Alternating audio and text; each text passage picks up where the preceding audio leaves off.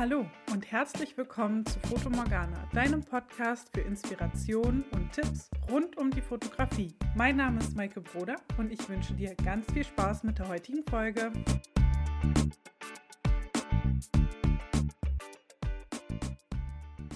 Ich freue mich, dass ihr wieder eingeschaltet habt, dass ihr wieder dabei seid und wir uns heute über Sonnenuntergänge unterhalten können. Sonnenuntergänge ist eigentlich ein völlig unspektakuläres Thema. Ich glaube, jeder Fotograf hat im Laufe seines Lebens schon mal Sonnenuntergänge fotografiert. Aber ich freue mich sehr, ein bisschen darüber sprechen zu können, denn ein bisschen was kann man zu Sonnenuntergängen dann doch erzählen. Ich fotografiere eigentlich super selten Gebäude, von daher würde ich das ein bisschen ausklammern. Ich würde, wenn ich es müsste, also ich, mir wird kein Grund einfallen, Gebäude zu fotografieren. Außer es passt gerade so richtig gut in das, was ich machen will, oder es ist irgendwie, keine Ahnung, thematisch äh, sinnvoll, keine Ahnung, weiß ich nicht. Also ich habe selten, ich habe ab und zu mal Holzhütten auf meinen Bildern, aber echte, richtige Gebäude, die ich in Szene gesetzt habe, nicht. Also Gebäude aus Stein oder Beton. Habe ich einfach, mache ich nicht, warum auch immer. Also kommt einfach super selten vor. Wenn ich das machen müsste, würde ich wahrscheinlich aber auch auf eine Langzeitbelichtung, ein Gebäude bewegt sich ja freundlicherweise nicht, äh, würde ich auf eine Langzeitbelichtung gehen und das zur blauen Stunde machen. Ich möchte die blaue Stunde auch mal bewusst aus dem Sonnenuntergangsszenario ausblenden, denn die blaue Stunde ist die blaue Stunde. Das ist ein ganz eigenes Thema. Da können wir gerne nochmal in Ruhe drüber sprechen. Ich werde es mir gleich mal aufschreiben. Aber die blaue Stunde ist für mich nicht zugehörig zum Sonnenuntergangsthema. Es ist für mich ein eigenes Thema. Zum Sonnenuntergang gehört für mich die Stunde, bevor die goldene Stunde anfängt, dann die Zeit, in der die goldene Stunde ist, die ist ja real nicht eine Stunde lang, sondern das sind, keine Ahnung, irgendwas zwischen, keine Ahnung, 20 Minuten und, und, und 45 Minuten. Das, es ist jedenfalls nicht so eine krasse lange Zeit. Und dann von da aus ähm, die Zeit, bis der Himmel nicht mehr rot leuchtet. Also bis man real vom Sonnenuntergang nichts mehr sehen kann normalerweise fängt ja dann ungefähr da, wo die goldene Stunde aufhört, fängt ja dann die blaue Stunde an. Das möchte ich aber wirklich halt bewusst ausklammern, weil die goldene Stunde macht für mich einen Sonnenuntergang aus. Klingt jetzt also ein bisschen verwirrend und lange hat mich wahrscheinlich habe ich jetzt irgendwie fünf Minuten lang immer dasselbe erzählt. Aber ich hoffe, es ist allen klar, was ich meine. So. Jetzt kann man einen Sonnenuntergang natürlich so richtig langweilig fotografieren. Ne? Man fährt ans Meer, am besten an die Nordsee, die dann halt auch natürlich nicht da ist zum Sonnenuntergang, hat eine wolkenfreie Sicht oder nur so ein paar Schleierwolken am Himmel. Meer nicht da, das heißt, man hat davor nur diese ähm, Schlammpfützen, die halt nicht richtig nach Meer aussehen. Man kann den Strand nicht richtig mit fotografieren, weil der Strand voll ist mit Besuchern, die halt auch sich gedacht haben, hey, schöner Sonnenuntergang, wie kommen wir hierher? Und dann steht man da und macht da sein Foto. Und es ist halt einfach nichts auf dem Foto drauf, außer der Sonnenball, der orange leuchtende Horizont, ein restblauer Himmel und ein bisschen Matschepampe. Völlig unspektakuläres Bild. Das kann man natürlich auch besser machen. Und da wollen wir jetzt nochmal in Ruhe drüber reden. Als Beispiel habe ich mir jetzt gerade einmal einen Sonnenuntergang aus Großem Brode rausgesucht. Da waren wir zu meinem Geburtstag 2019, glaube ich. Ich bin mir gerade nicht sicher. Ist auf jeden Fall schon eine Weile her. Das war zu dieser Zeit, als man noch reisen durfte. Auf dem Bild ist es tatsächlich so, dass ein, äh, das ist an der Ostsee, relevanter Faktor, weil an der Ostsee ist halt das Meer einfach nicht ständig weg. Es geht schon drei, vier Meter zurück, aber es ist halt nicht weg, sondern man kann real das Meer noch zu Fuß erreichen. Und wenn es zurückkommt, wird man nicht überspült. Das ist eigentlich eine ganz schöne Geschichte. So, und von dem Land aus ging ein Steg relativ weit ins Meer rein. Also ich würde schätzen ungefähr 150, 200 Meter, es war schon ein ganzes Stück ins Meer. Und da war dann so eine schöne Plattform, an der, auf der man hätte theoretisch sitzen, stehen, sonst was nicht machen können. Ich habe mich an die Seite gestellt und den Sonnenaufgang, äh, Entschuldigung, den Sonnenuntergang so fotografiert, dass die Sonne an dem Steg untergegangen ist.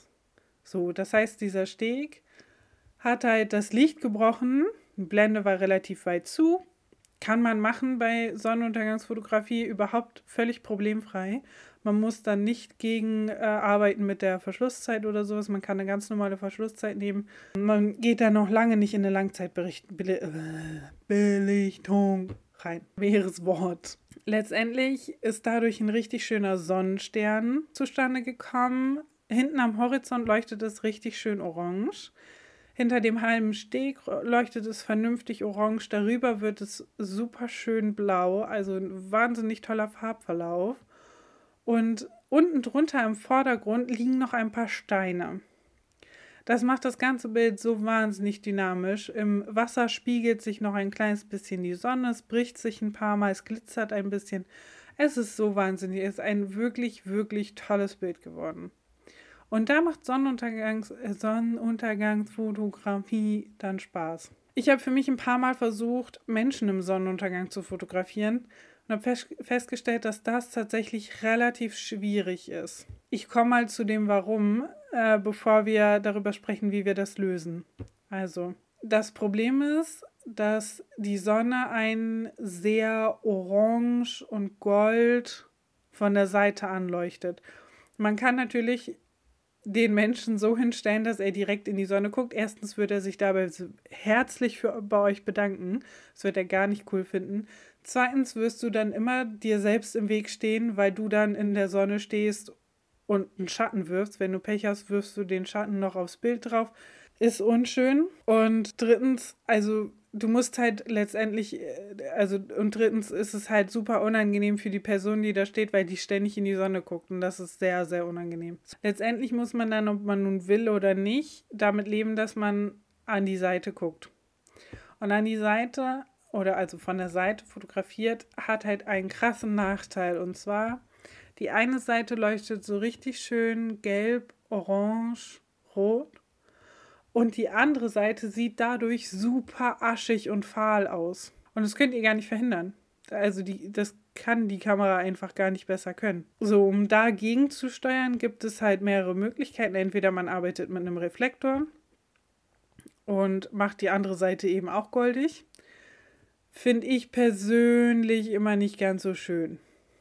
Oder ähm, man lässt die Person aus dem Bild rausgucken. Kann man machen, ist aber auch nicht so wahnsinnig schön. Also ist immer sehr unangenehm. Oder man dunkelt das Ganze ein bisschen ab.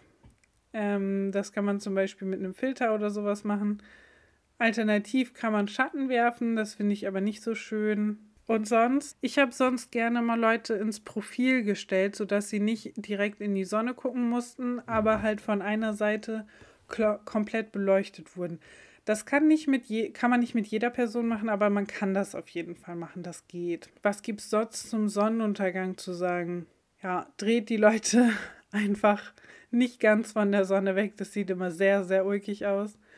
Oh ja, und ihr müsst bedenken, dass die Sonne, wenn sie sehr tief steht, also wenn kurz bevor sie untergeht, dann ist sie vom Licht her, kommt sie ja auch von relativ weit unten. Das heißt, selbst wenn ihr dann noch angestrahlt werdet, kommt dieses Licht entweder sehr gerade frontal oder, wenn man Pech hat, sogar leicht von unten. Das steht nicht jedem Menschen. Da muss man ganz, ganz vorsichtig sein, weil man dadurch unter Umständen sogar noch Doppelkinn oder sowas beleuchtet oder irgendwelche kleinen Fettpölsterchen, die man nicht sehen sollte und so weiter und so fort. Also da muss man ein bisschen aufpassen mit dem Licht.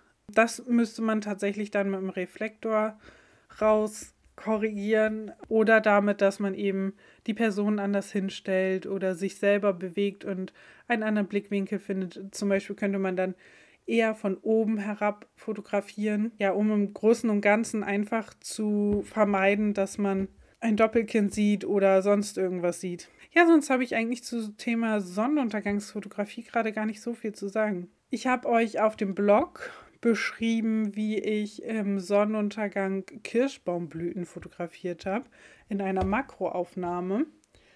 Äh, auch super spannendes Thema, können wir gerne auch nochmal drüber sprechen. Habe ich jetzt aber erstmal auf dem Blog veröffentlicht. Würde ich mich sehr freuen, wenn ihr da mal vorbeischaut. Ich verlinke euch den in, der, in den Show Notes, heißt das ja so schön.